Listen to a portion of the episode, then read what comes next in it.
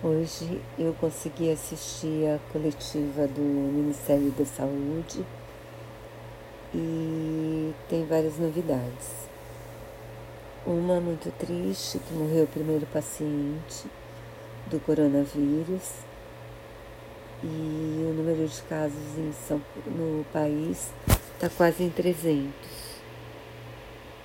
mais ou menos a metade em São Paulo que, que o ministro explicou que é muito importante que as pessoas continuem lavando as mãos, que cuidem dos idosos sem evitando visitar, ficar perto deles, porque porque isso aumenta o risco, porque são os pacientes que vão ser mais graves. Diz que está providenciando o aumento do número de leitos de UTI em vários estados, especialmente em São Paulo, porque tem um maior número de casos. Explicou que nem todo mundo vai precisar fazer o teste do coronavírus, porque porque na verdade eles vão ter ideia do número total de casos pelo número de casos que vão internar ou precisar de UTI. E também eles têm algum, alguns pontos em que eles realmente checam todo mundo que chega com sintoma, mesmo que seja sintoma leve. Bom, eu estou sentindo firmeza, sabe, no, na condução do ministério.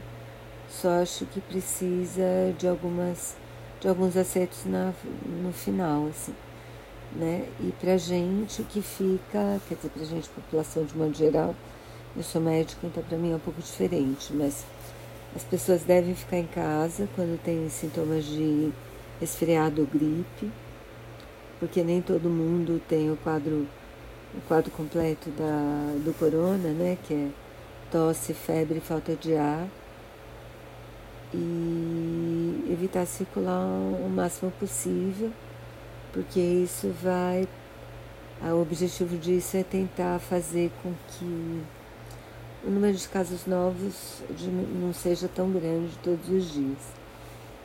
E também uma notícia boa de hoje é que finalmente eles montaram um gabinete de crise federal, então vão discutir outras coisas, se as fronteiras, os, os aeroportos, se o Brasil vai continuar importando o caso da Itália, por exemplo, e das, da Europa, né? Porque os voos estão tão estão liberados de lá para cá.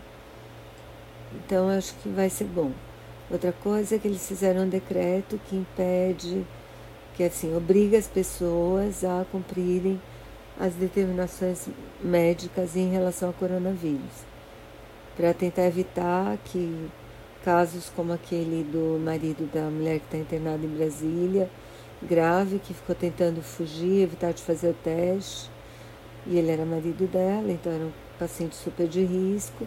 E realmente ele era positivo e ficou aí passeando, espalhando o vírus em Brasília.